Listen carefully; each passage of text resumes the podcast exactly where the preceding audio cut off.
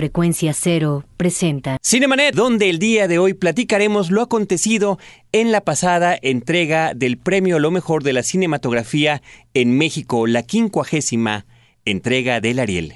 Bienvenidos. Lee cine, vive escenas. La mejor apreciación de la pantalla grande en Cinemanet. Carlos del Río y Roberto Ortiz al micrófono. Bienvenidos.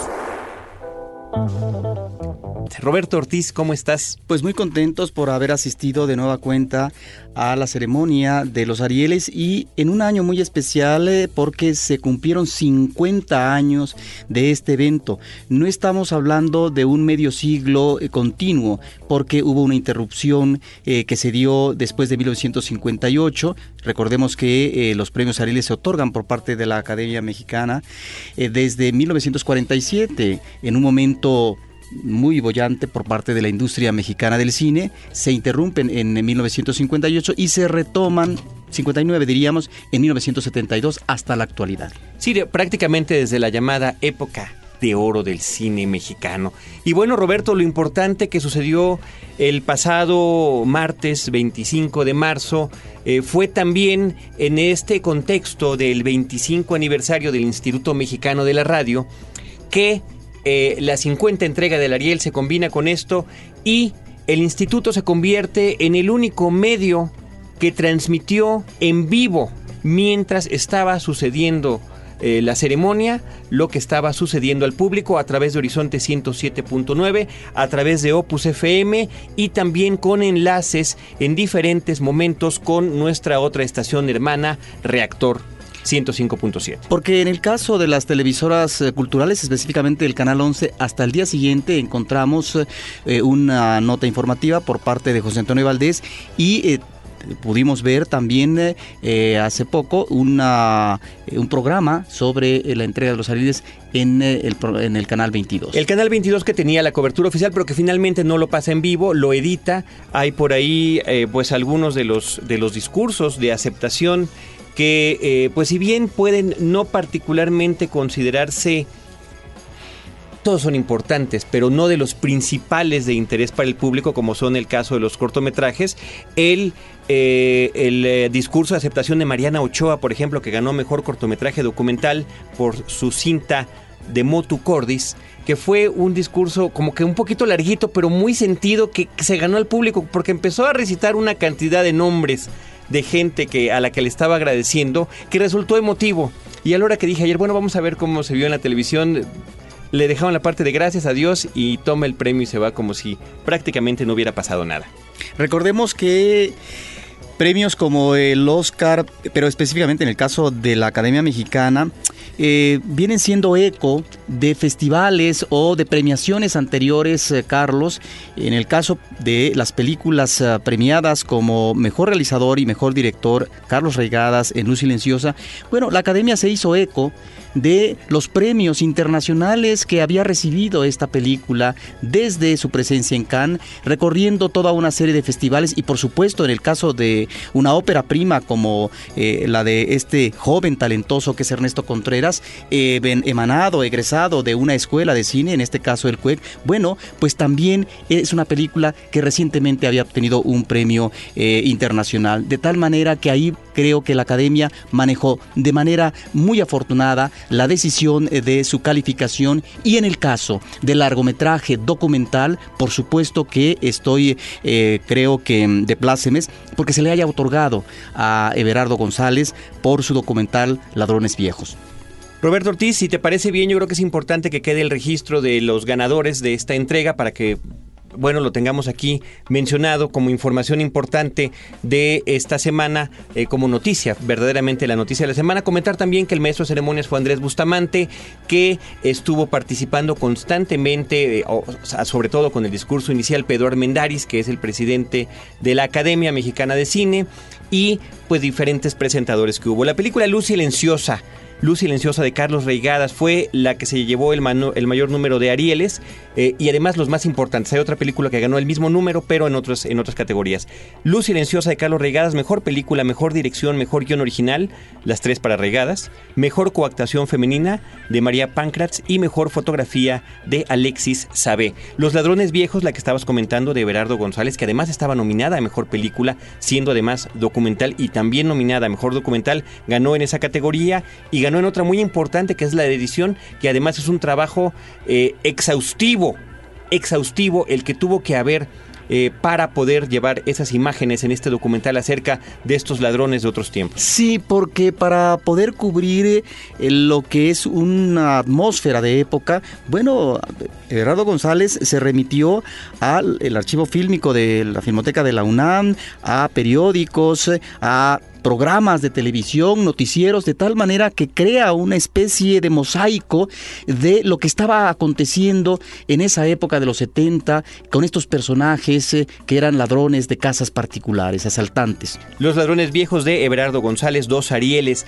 La película Quemar las naves se lleva el Ariel a mejor actriz Irene Azuela y también mejor música original, la, de Alejandro Yacomán y José Lorangel. Justamente en ahorita en el horizonte están regalando boletos en el programa anterior de Libre Albedrío estaban obsequiando boletos para una premier que va a haber la próxima semana de esta película. Una película que apenas el público va a poder conocer. Un poco de sorpresa porque como que había cierta expectativa en particular hacia Cecilia Suárez por su actuación en Párpados Azules. Finalmente es Irene Azuela quien se lleva este premio. Roberto Ortiz, la otra película que íbamos a comentar con mayor número de, premios fue Kilómetro 31, que esto fue una suerte de reconocimiento a eh, el cine comercial mexicano contemporáneo y cómo está habiendo ya esta dedicación hacia cuestiones como, y vamos a decir los que ganó, efectos visuales, efectos especiales, mejor maquillaje, mejor sonido y mejor vestuario, el, el, Ariel de mejor vestuario es de María Estela Fernández, la hermana de nuestro compañero y amigo José Enrique Fernández, locutor de Libre Albedrío, y que además es el quinto premio que recibe eh, María Estela. Haya ganado por otras películas como La Ley de Herodes, El Crimen del Padre Amaro, Un Embrujo y ahora con kilómetro 31. Muchas felicidades. Muchísimas felicidades a ella, por supuesto. Roberto, otros premios, ya de un solo Ariel, Párpados Azules, Mejor Opera Prima, de Ernesto Contreras, Cobrador, In God We Trust, la película de Paul Leduc. La gran perdedora. Que él mismo, bueno, la gran perdedora en el sentido de que era la que mayor número de nominaciones tenía también, ¿no? Cercano al número que tenía Luz Silenciosa, se queda con uno nada más, pero es un premio importante, es el premio al mejor guion adaptado. La mejor película iberoamericana, XXY, o XXY, como dijo Carlos Monsiváis cuando entregó el premio, depende de en qué eh, momento de la historia de México hayan estudiado o aprendido las letras, se dice XXY o XXY de Lucía Puenzo de Argentina. No estaba ella y recibió el premio alguien de la distribuidora aquí en México. Mejor actor, también importante y sentido el premio para Jorge Zárate, que creo además Roberto dio uno de los discursos más emotivos de la noche, muy breve, pero el más político, refiriéndose, refiriéndose al, al, espacio que tiene el cine mexicano ante las grandes producciones internacionales en cartelera, en distribución. Sí, porque resulta que eh, en el caso de la exhibición del cine mexicano, si bien es cierto que a veces aparecen con ah, más de 5 o 10 copias, alrededor de más de 20 copias, en el caso de Párpados Azules, a la segunda semana no estaba en más de dos salas. Las películas mexicanas truenan de manera inmediata. En principio, porque si bien es cierto, pueden ofrecer algunas copias, desgraciadamente tienen que cubrir un determinado número de asistencia en el fin de semana y por otra parte, no tienen el presupuesto para hacer una cobertura de promoción eh, oportuna, necesaria, para que realmente impacte a la gente y la gente se decida a ir a ver estas películas. Eso por un lado, es uno de los problemas, es la punta del iceberg, porque también nos tendríamos que remitir en términos de producción a la repartición en el caso de eh, lo que es el peso en taquilla, que es lo que corresponde a la distribución, a la producción, a la exhibición, y realmente los porcentajes eh, son desventajosos eh, para el rubro de la producción. Importante y oportuno el mensaje de Jorge Zárate, además lo dejó así abierto ante toda la comunidad, ante lo más, la gente más importante de la comunidad cinematográfica de México no dijo a quien corresponda. Ahí va, ahí va este mensaje. La película La Zona se llevó el Ariel a mejor coactuación masculina, Mario Zaragoza, y la película La leyenda de la Nahuala, mejor largometraje de animación, aquí con la curiosidad de que era además la única película nominada, la única, el único largometraje mexicano producido de animación que hubo durante todo el año. La cinta Morirse en Domingo se lleva un premio importante también, mejor diseño de arte de José Luis Aguilar y Lorena Manrique. Y finalmente, Roberto, eh, los eh, cortometrajes, eh, mm, el mejor cortometraje de ficción, hubo un empate entre Fin de Trayecto de Akan Cohen y Ver de Lisa Miller, que ha recibido además reconocimientos internacionales, el que ya comentábamos también, cortometraje documental de Mariana Ochoa, de Motu Cordis, y el mejor cortometraje de animación de La Vista Nace el Amor, de Miguel Ángel Anaya Borja. Eh, vamos a continuar platicando de esta última ceremonia de los Arieles, pero antes tenemos por aquí obsequios para nuestro auditorio. Esta semana traemos el cine en divertidos artículos telefónicos. Escribe a promociones@cinemanet.com.mx y participa para llevarte una agenda telefónica y una sillita para tu celular. Sí, escuchaste bien, una sillita para tu celular de la película Una llamada perdida. Tan solo tienes que decirnos el nombre de la actriz mexicana que actúa en esta cinta. Accesorios y cine, cortesía de Warner Brothers y Cinemanet. Roberto Ortiz, para finalizar estos comentarios de los Arieles, hubo otros premios importantes que se entregaron. El Ariel de Oro, que eh, bueno, fue para Fernando Morales Ortiz como eh, miembro fundador de la academia. Desde 1946. Desde 1946. Y, Periodista él de cine. a, los, a los trabajadores de la industria de diferentes rubros, eran 13 ellos, uno, uno falleció ya que tenía asignado el premio eh, unos días antes de la ceremonia. Que es un premio Carlos sentido, Orcasitas. Es realmente por 50 años de trabajo. Un uh, reconocimiento loable por parte de la academia a esta gente que está eh, detrás del escenario haciendo el trabajo de talacha, el trabajo duro y que finalmente no tienen eh, a veces el reconocimiento y que son parte fundamental de la producción. Y eh, por último, Roberto, el premio de el Ariel de Oro a Silvia Pinal por su trayectoria, ¿no? Este, ella creo que hizo un discurso muy emotivo. Digo, lo traía escrito, pero me parece que fue verdaderamente emotivo y estaba conteniendo las lágrimas mientras lo leía. Y eh, todavía cuando salió, ya ves que estábamos tratando de hacer las entrevistas, eh, recién recibían los, los eh, premios los ganadores. Le preguntaste tú que si no era un premio que llegaba tarde en su carrera y ella dijo, no, tajantemente, no hay premio tardío no hay premio tardío y que llega en el momento en que a veces eh, el artista lo necesita. y, la, medalla Salvador Toscano también. Y la, la medalla Salvador Toscano, en este caso a un escritor y eh, creador de unos guiones importantes para Vicente Leñero. Eh, en pocas ocasiones se ha otorgado la medalla Salvador Toscano a este rubro de la escritura. En, otra ocasión se se le premió a Tomás Pérez Turren, crítico de cine en su momento y al mismo tiempo guionista de cine mexicano.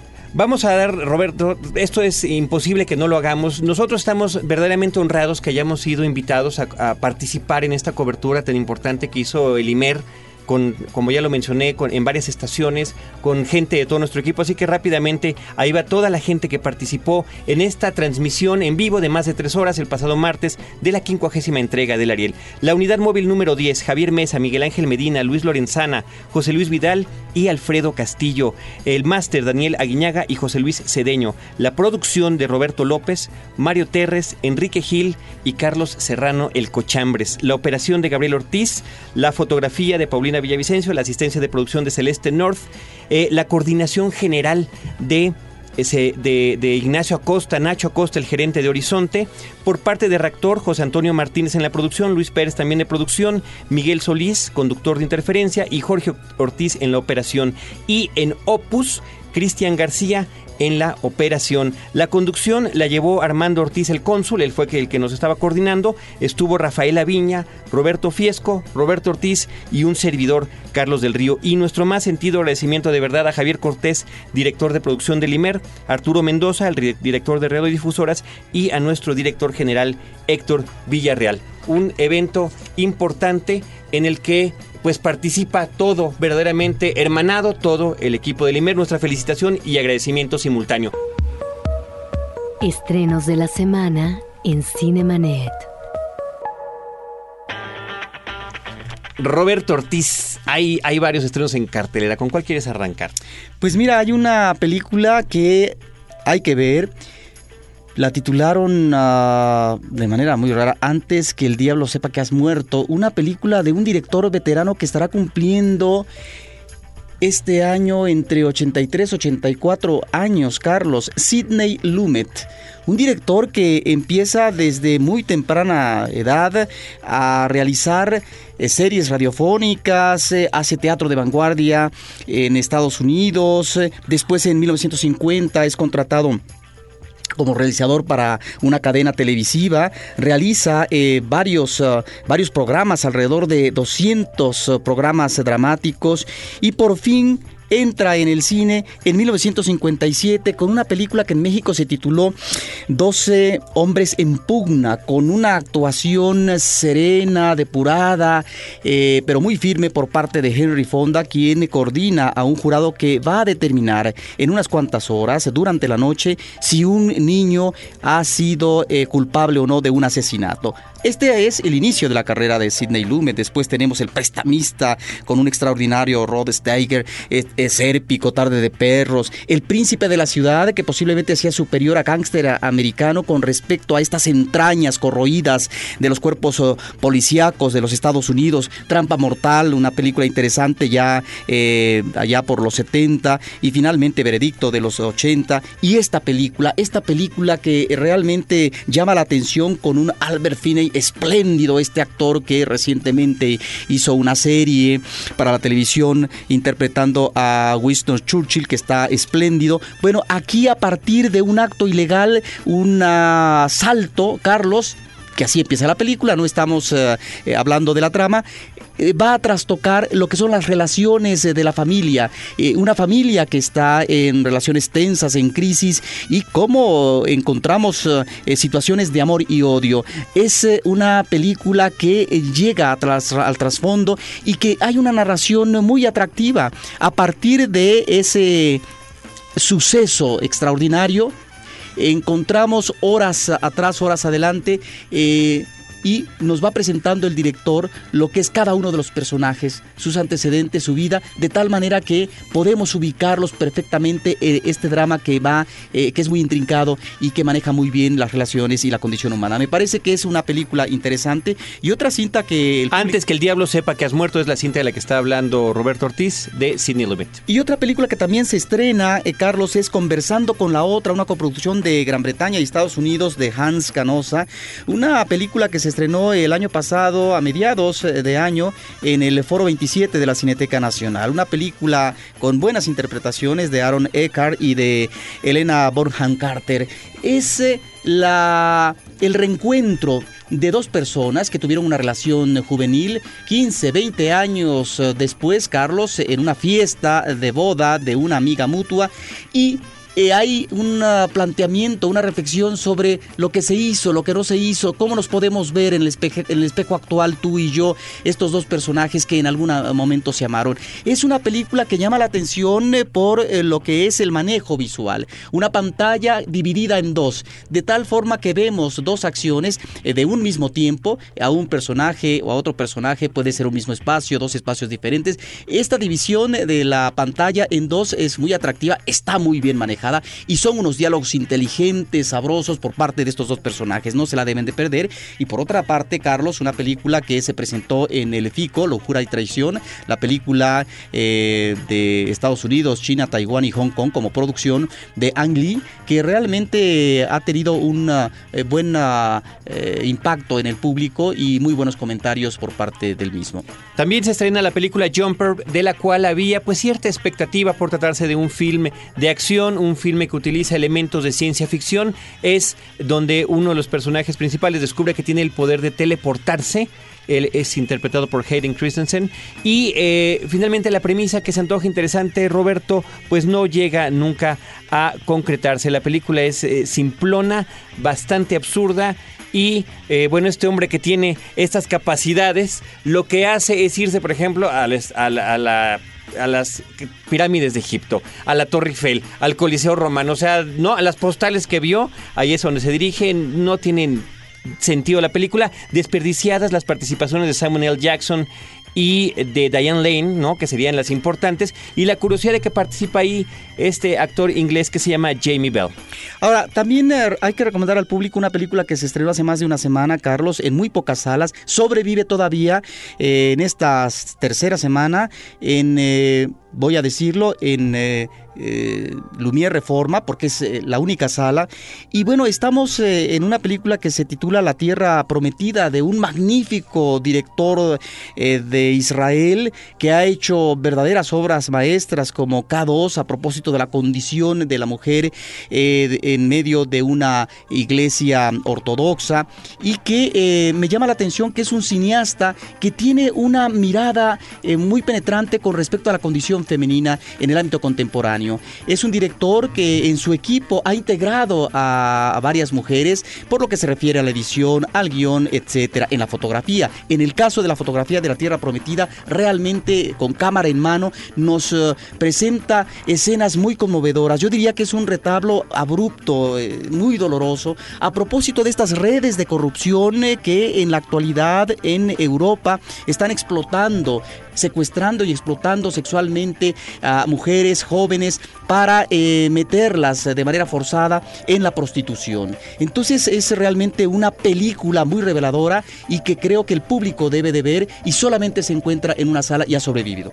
Muy bien, Roberto Ortiz. Eh, oye, nada más quiero pues leer rápidamente un mensaje que nos llegó a nuestro correo electrónico. Este nos lo manda Abraham, simplemente así pone, y dice, hola amigos de Cinemanet, los felicito por su muy agradable programa. La mancuerna de Carlos del Río y Roberto Ortiz es acertada. Los descubrí hace un año a través de iTunes casi casi por casualidad y desde entonces no me pierdo un solo episodio.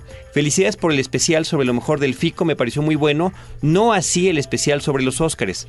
El Super Bowl de los cinéfilos no lo creo así. Eso es lo que pone Abraham. Y yo fui el que dije que era el Super Bowl de los cinéfilos. Sigan adelante y por cierto, eh, que qué pasó con los últimos episodios. Tal vez tomaron un descanso o algo así. Efectivamente, ahora en Semana Santa hubo menos publicación, pero pues este, las playas nos lo agradecieran. Vamos con esto.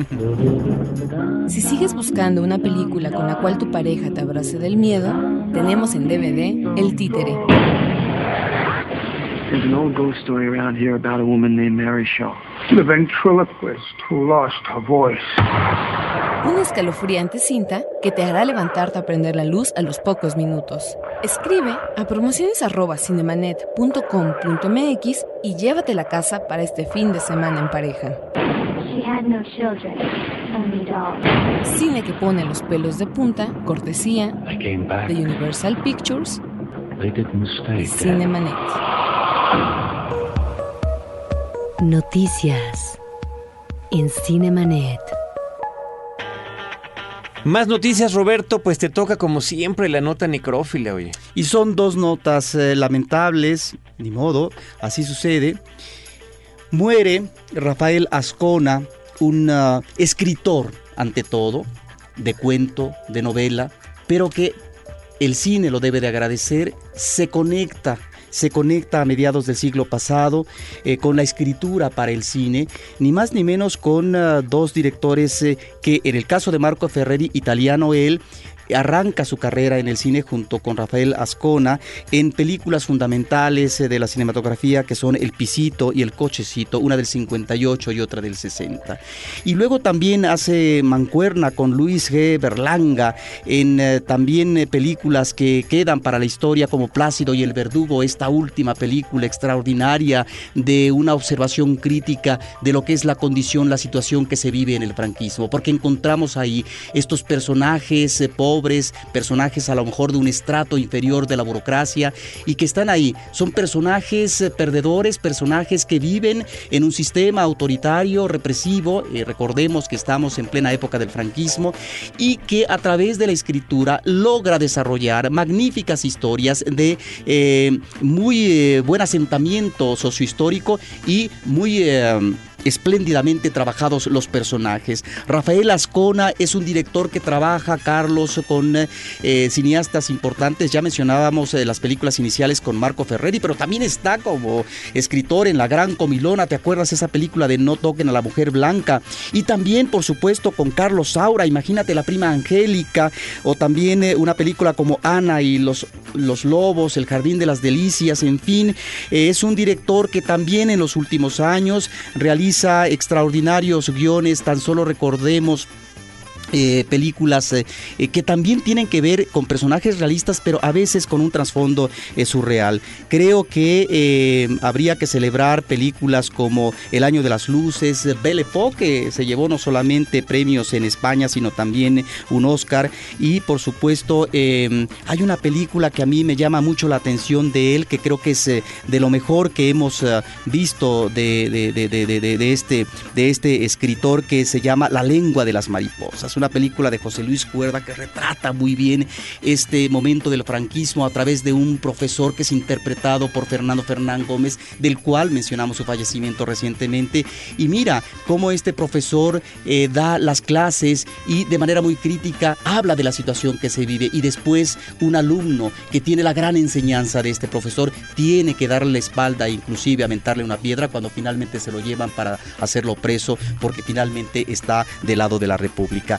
Ahí está este hombre extraordinario eh, que eh, no le gustaban los reflectores, rehuía de las entrevistas, no le gustaba estar en la foto para que finalmente se celebrara que era un escritor fundamental en el cine español y tenemos que lamentar estas dos pérdidas recientes. Por un lado, un gran actor, Fernando Fernán Gómez, y un escritor que es básico en el cine, en el cine español desde los años 50 y hasta la actualidad. Una despedida a estos eh, hombres que dieron brillo a la industria fílmica española, pero que ahí están sus obras. Y por otra parte, tenemos que recordar rápidamente a un actor que muere a los 94 años, nace en el 14 eh, y muere en este año, Richard eh, Whitmark.